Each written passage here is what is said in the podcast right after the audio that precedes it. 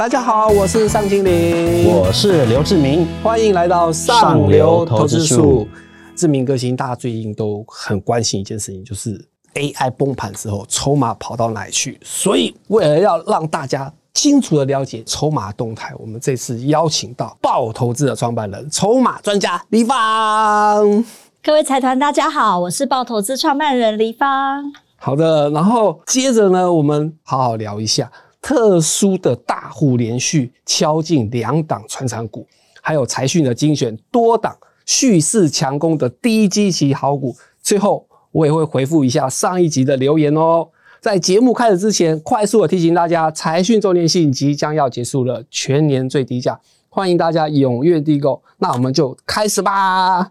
志明哥，我想问一下，就因为现在正好也遇到半年报嘛，然后又遇到 AI 崩盘，大家军心涣散，找不到主流，这时候我们该怎么办？其实因为 AI 热潮，让台股好像觉得有挑战一万八的机会嘛。那、啊、现在看起来，大户其实脑袋还是蛮清楚哦，他是在传产股里面找一些非常稳定的，然后去布局。那其实有现在有这样的迹象是食品股的大成跟生技原料股的台药。嗯、那这一点，黎方有把那个他那最高级的电最高级的电脑挑出来，那个 是 AI 的电脑，哦，那个就是 AI 的，没错，是。好，那我补充一下其实像大成啊，嗯，这个布局已经蛮长一段时间了，不是这两天而已。嗯，从五月到八月，这个千张大户是持续加码的，而且筹码是越来越集中，从散户的手中一路往大户的手中移动。我们可以看一下数据哦、喔，在千张大户这一端来看，就大户的部分，五月初的时候持股比例大概五十五点九五趴。八月的时候已经到五十九点零六趴，偷偷摸摸之中就暗暗的，其实千张大户收筹码收到要六成。那他们收的是谁的？其实就是散户嘛。五月初，散户持股比率大概还有三十四点九三趴，就接近三十五趴左右。到八月初的时候，已经到了三十点八八趴，就是三十一趴以下。所以下降超过了大概四个百分点，就整个跑到千张大户的手中。那千张大户这个是特别值得看的看点，是因为它不是像一般法人，一般法人可能是。零持股开始建仓，那这个还好，这个在我们看筹码就是叫做普通，就是加码而已。可是千张大户不是，他是已经有库存了，他竟然还买更多，所以这个是我们看到的一个特殊的现象。一般来说，我们也会看哪一种千张大户，看的是外资呢，还是本土？结果在大成这一个，其实会看到呢，五月到七月中。买超过两千张，就是买超的部分。嗯，那这里面其实是有外资的券商，也有本土的券商，所以是内外资看起来意见是一样的，这些大户的意见是相同的，他们都在布局。其实我觉得筹码真的蛮重要，因为以前不是很流行说什么筹码在大户手上不涨都难，嗯，然后筹码在散户的手上。不跌也难，再大力气都涨不上去了。然后，哎、欸，我比较好奇是是因为缺鸡蛋的关系吗？还是有什么原因？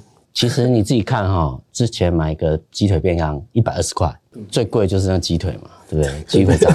那我们有时候去买鸡排，从过去的八十块，现在是买到一百块了嘛。嗯。然后还有鸡蛋，一个荷包蛋居然是要十五块，养西洋啊！所以它涨价最大的受益者，当然台湾就两家公司，一个就是普丰，一个是大成。大成其实它在布局是目前在台湾是更完整的哈。那主要是它今年嘉义新厂已经正式的启用了，全部完成化可以贡献营业额大概多五十亿啊。那另外还有一个就是嘉义的那个义竹跟二林的台湾最大那个蛋品的宣西厂。那我们知道现在大家对食品要求都比较高嘛哈，那你不可能去买阿里布达的鸡排、阿里布达的鸡腿、阿里布达的蛋，它其实它市占率就会蛮高。其实大成在上半年大概赚两块钱，那其实你看它，如果它这些新的产能加进去以后，说不定获利在明年还有机会超越普丰哦。那现在大成才五十几块，那普丰是八十几块，那你想它股价将来会不会有个变化？也有些经理人，他现在是可能卖普丰去买大成，对，其实因为他们有个价格的落差，价格的落差，所以说大成看起来是比较便宜。像李芳选的很多大户开始布局嘛，看这个趋势其实是往上走，是没有什么大的问题。那现在最大的问题就是因为现在台股不好嘛，修正，哎，反而是你不错的时间点。其实我觉得这个时间点，呃，可以观察大成未来走势，我觉得是一个黄金的时间点。对，其实我也提醒投资朋友，就是说，你看相对起来，其实大部分现在电子公司的平均报价可能都会往下走，因为可能要清库存。其实刚刚听完志明哥的意思，就是说，其实哎，好像肌肉的报价可能长线来看是慢慢调涨的。我觉得就是一个成长的动能啦。还有一个趋势，因为食品安全了，所以大家会选择这个有标准制作的这种呃厂房，它的新产能那一定会在营收上有些贡献。那我觉得这些投资大户绝对不是傻傻的不玩，他绝对是知道他们公司将来的这个发展，所以说的确在这时间居然买大家都不注意的对这个大成，所以我觉得这是值得大家注意的。志明哥，还有没有大户开始慢慢布局的？另外一个比较大家值得注意是，呃，生技原料的台药。我们都知道这个原料药在全球都还算蛮缺的嘛，哈。那因为呃，COVID-19 之后，大家对那种药品的要求品质要好，所以看起来台湾的这种原料其实未来的这个角色地位会越来越好。其实我们看那个台药的这个它的三大营收的来源，一个是胆固醇磷酸盐结合剂降胆固醇跟治疗这个肾脏病的一种药品，它其实是国际最大的供应商。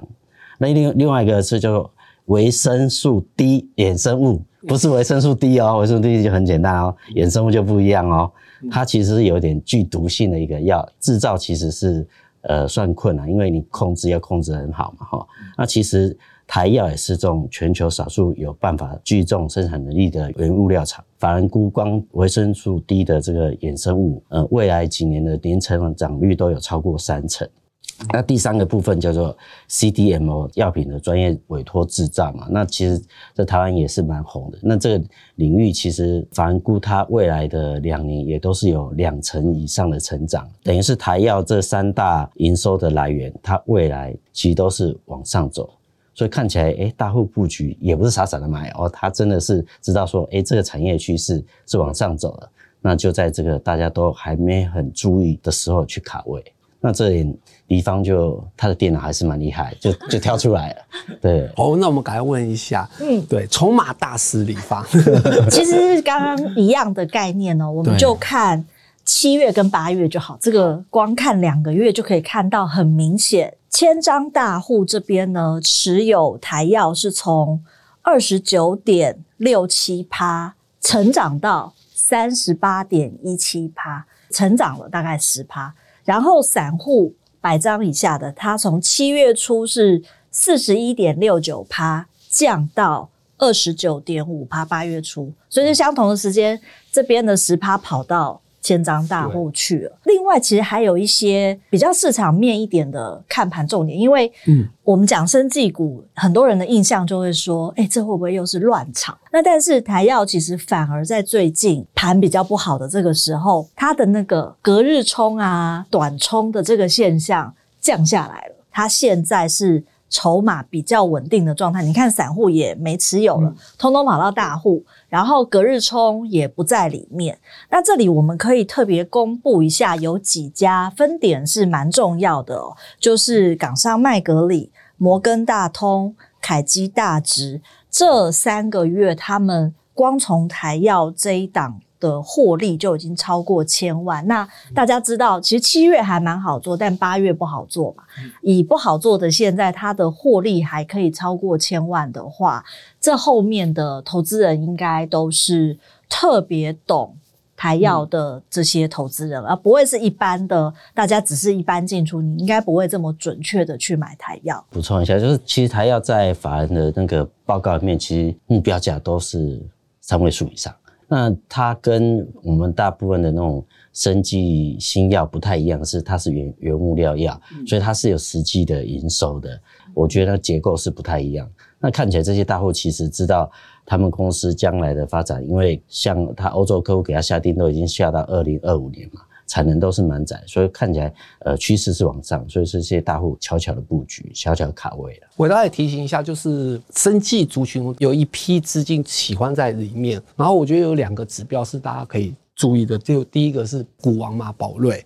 然后第二个是前股王耀华药，对，跟 这这走势差很多。对，一个应该是说是市值最大的公司啊，就是生技市值最大的公司是耀华药。然后这两个最近比较有点受到阻碍，所以这一点是投资人也可以多注意。对，生技的风险，尤其这些做梦的公司的股价修修正之后，资金撤出来，那可他可能会找有体质的公司。我觉得台药可能会被他们选中。那我想要问一下，那个筹码大师李芳，怎么样可以更了解、更懂得使用筹码来选股？其实筹码真的是我们台股最快速进入的一个方法，因为筹码它的重要的两大重点，一个就是数据嘛，是你真的看到买超，你真的看到它的成本价，所以这件事情是客观、容易学习的，因为就是跟你的对账单一样，就是你的对账单跟大户的对账单差在哪里，看得出来。那第二个重点就是筹码的持有者有几种大咖，第一种大咖是公司派，公司派。感觉很难捉摸，但是呢，财讯跟报投资，我们有合开一门筹码相关的课程，里面就分门别类的把不同的大户行为讲得很清楚，所以最不容易在外面学到的，像公司派还有市场派主力的行为，在这门课程里面都会有，所以在我们今天的影片下方，我们会放这个课程的连接，大家可以来课程上面学。对，其实从筹码的变化，因为有时候大户会默默先买进，但是市场上不知道理由。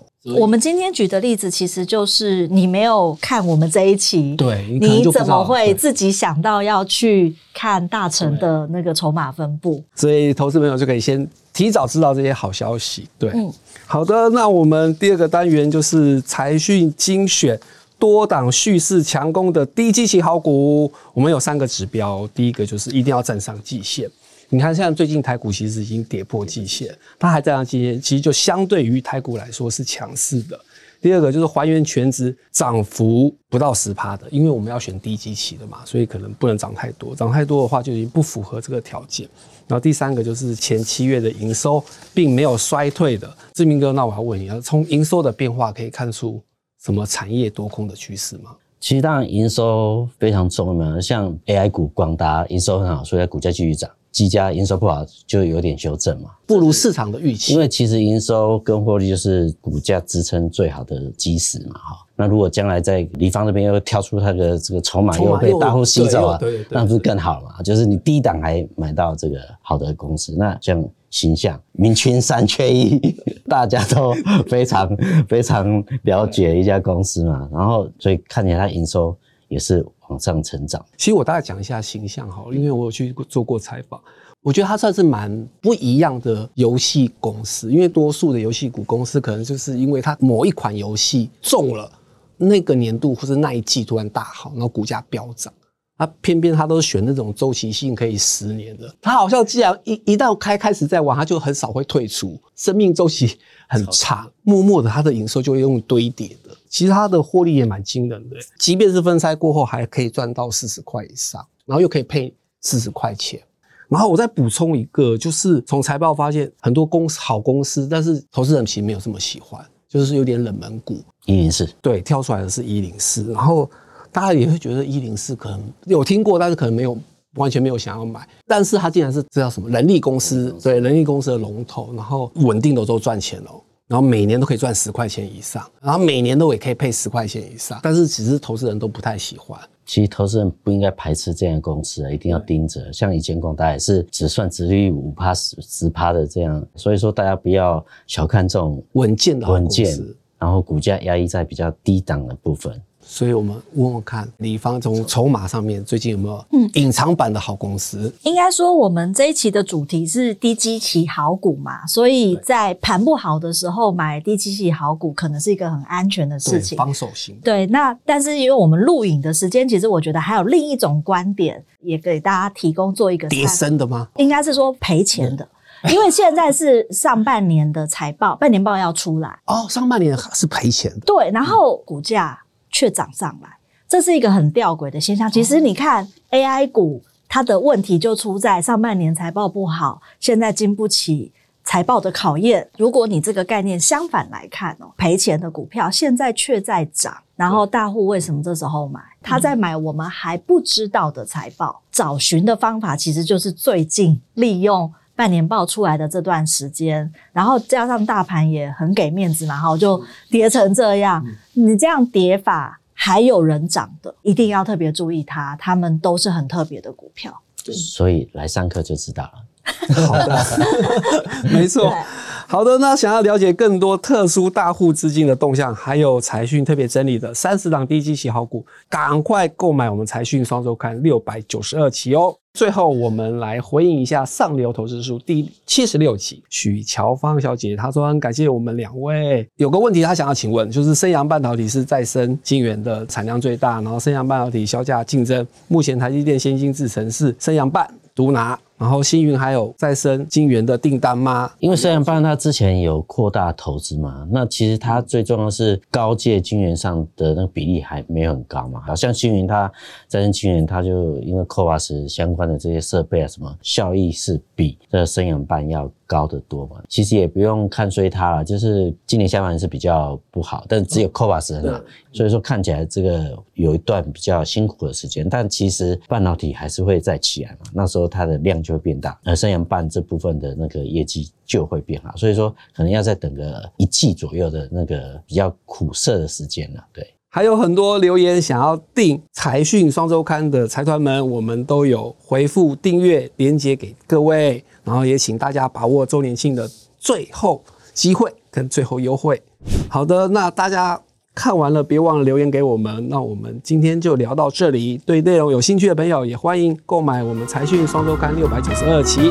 上流投资术，我们下次见，拜拜。